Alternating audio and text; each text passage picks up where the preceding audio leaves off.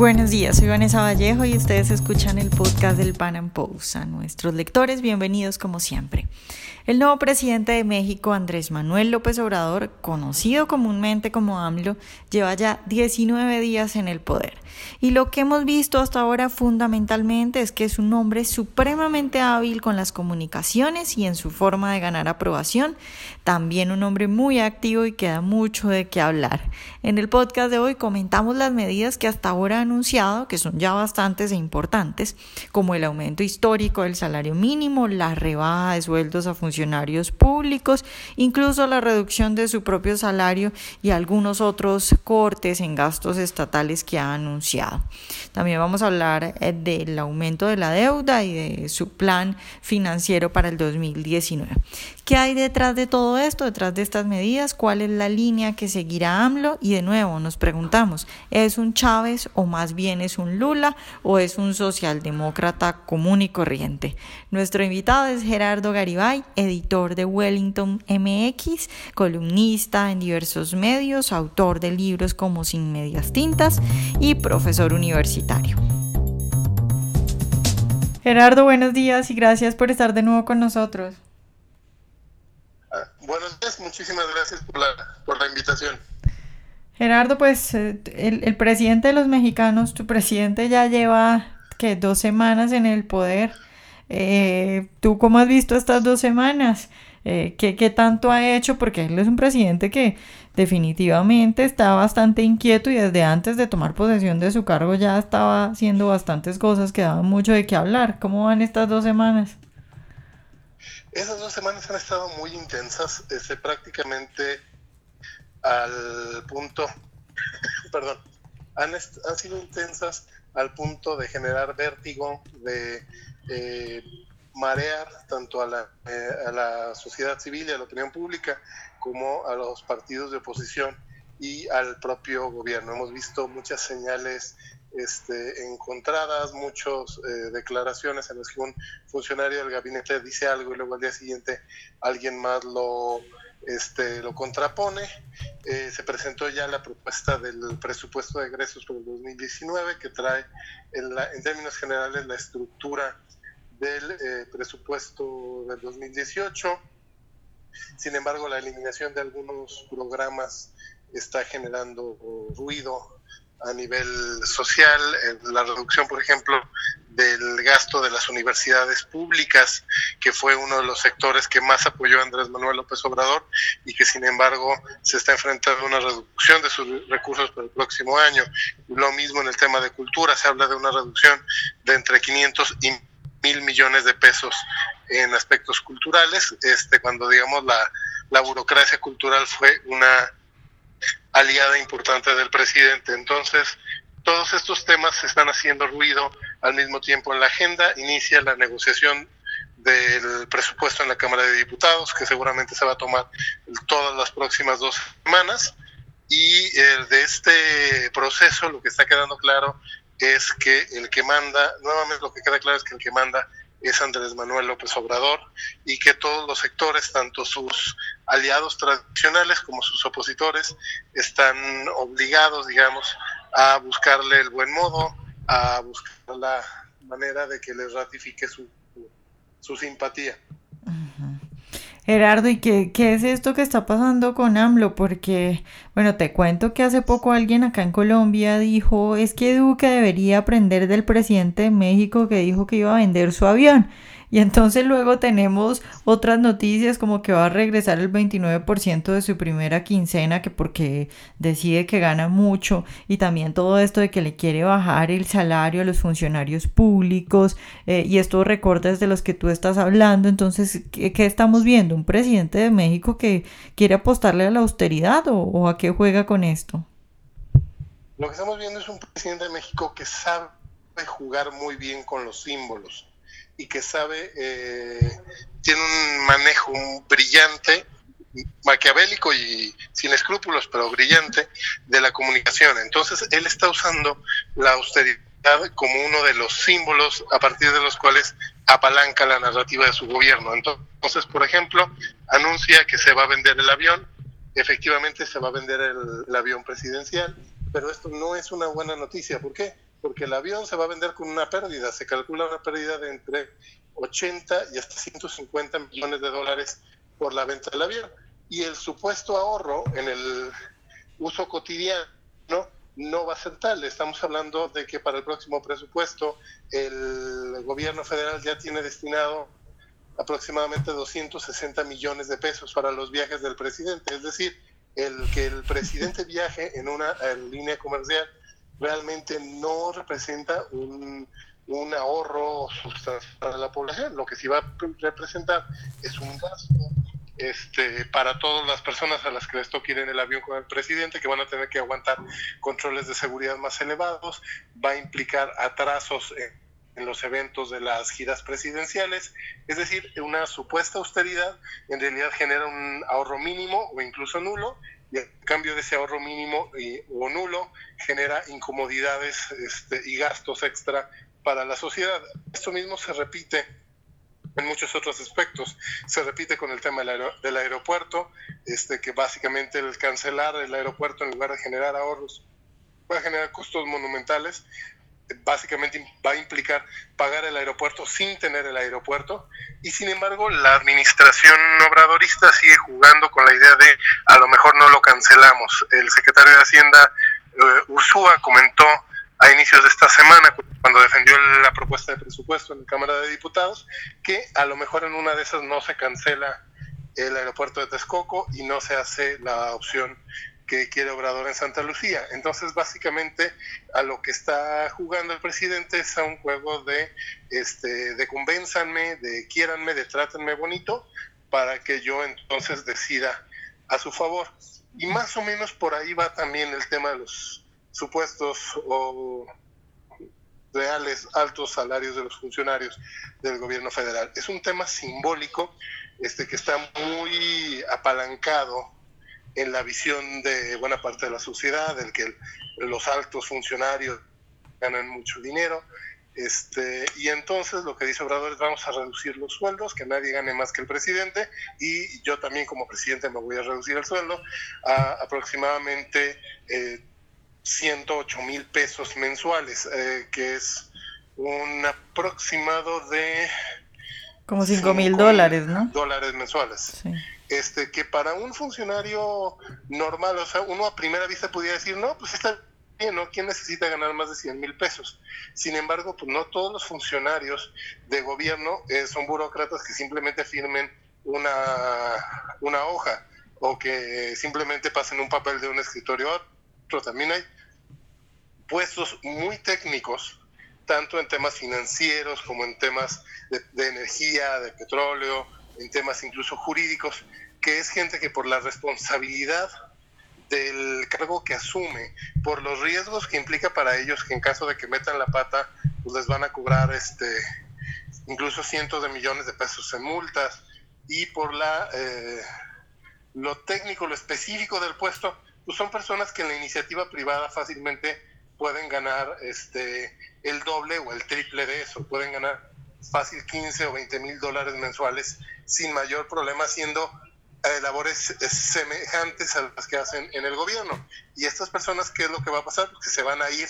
de, de la burocracia. De hecho, ya hubo eh, desde hace un par de meses una ola de renuncias y de retiros anticipados en el Banco de México, de personas que simple y sencillamente no están dispuestas a malbaratar su trabajo. Y eso afecta a todo el país porque eh, digamos que el precio de cometer un error en esos puestos es muy elevado para el país y si impones improvisados, este, y si pones personas que están dispuestas a hacerlo por menos dinero, la probabilidad de, un, de cometer un error garrafal para la nación se incrementa de manera exponencial. Gerardo, nos hablabas ahora de las, la, la, propuesta de presupuesto para el 2019 que se está debatiendo ahora en el Congreso.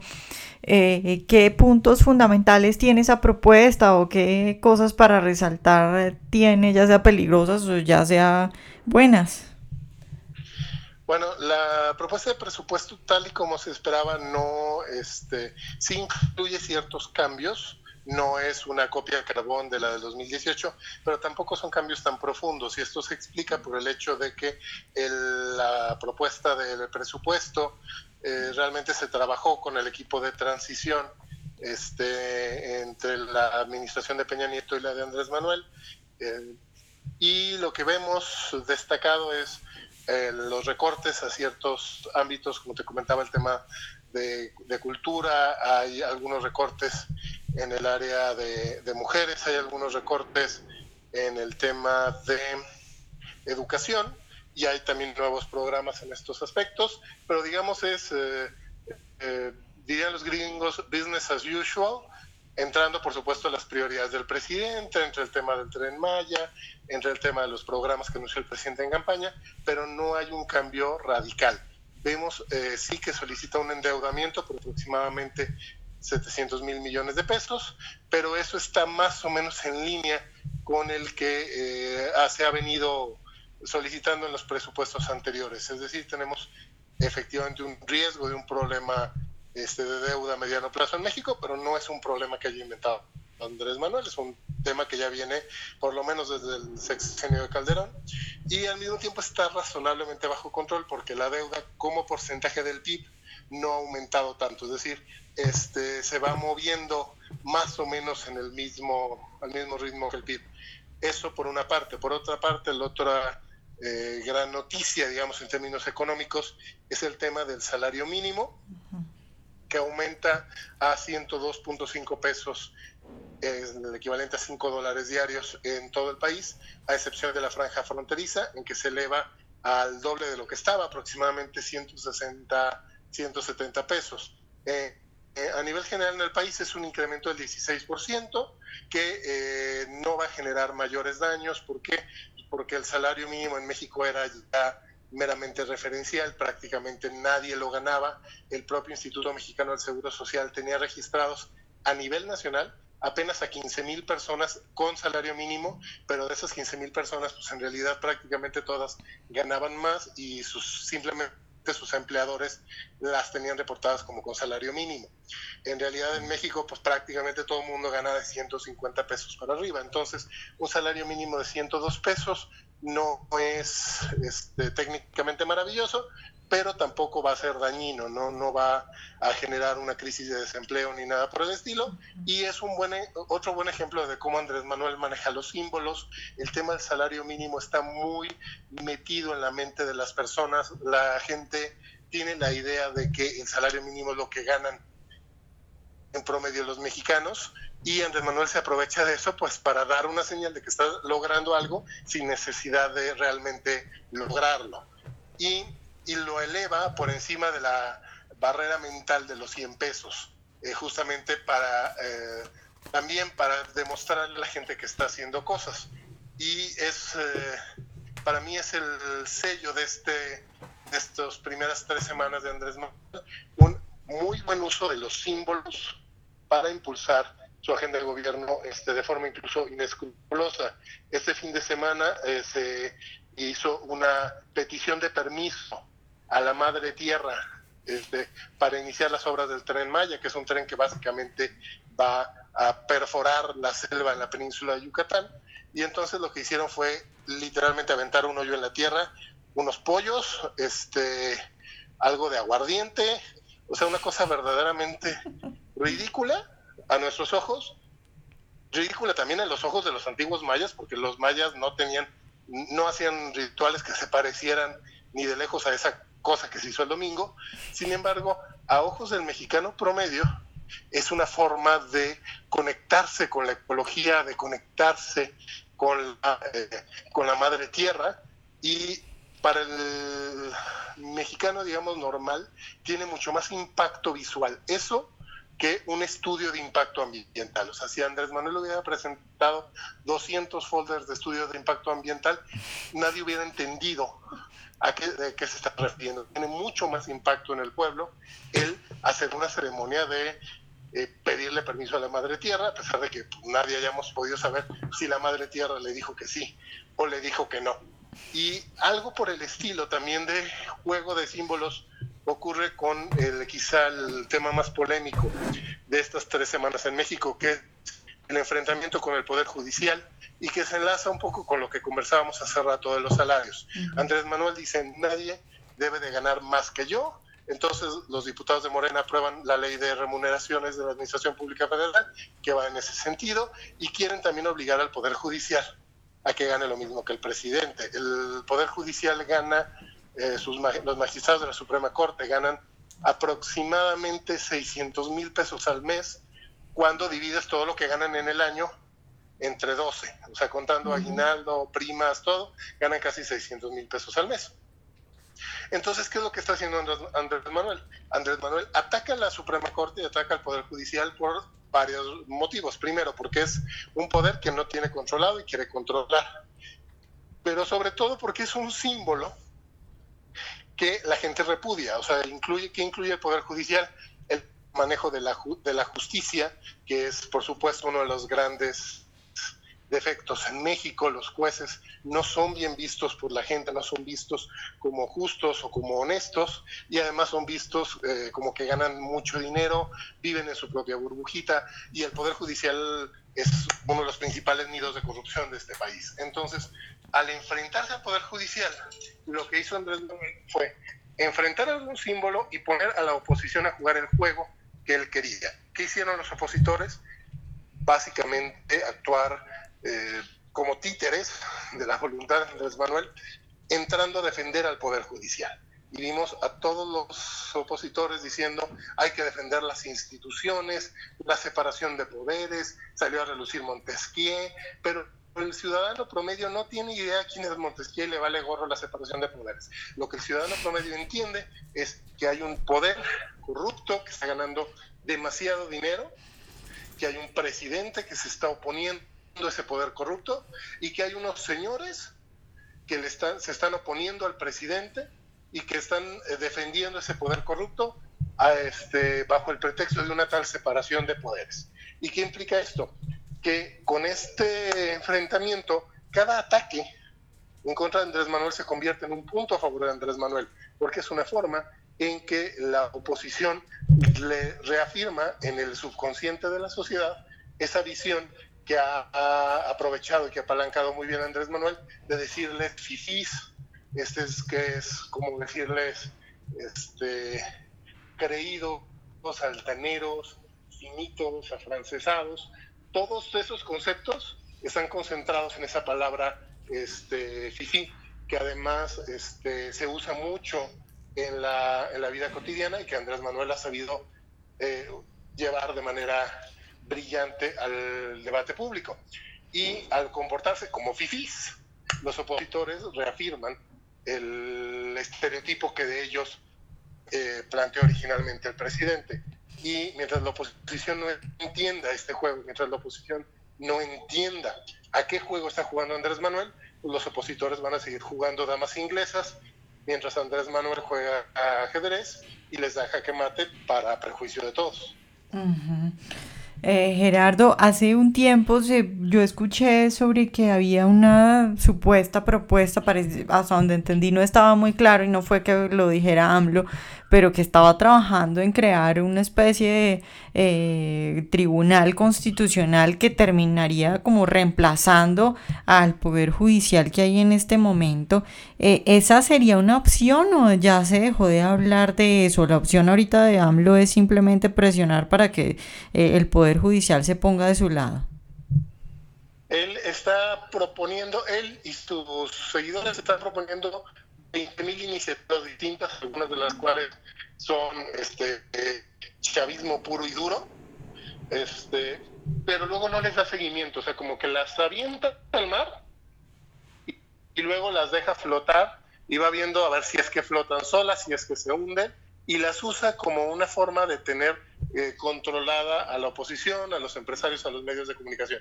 Básicamente el juego de Andrés Manuel es, si te portas bien conmigo, entonces, esas iniciativas se quedan nada más como iniciativas y no les damos seguimiento. Pero si eh, me rechazas mis ideas, entonces tengo yo la fuerza parlamentaria para hacer que esas iniciativas sean aprobadas tanto en la Cámara de Diputados como en el Senado.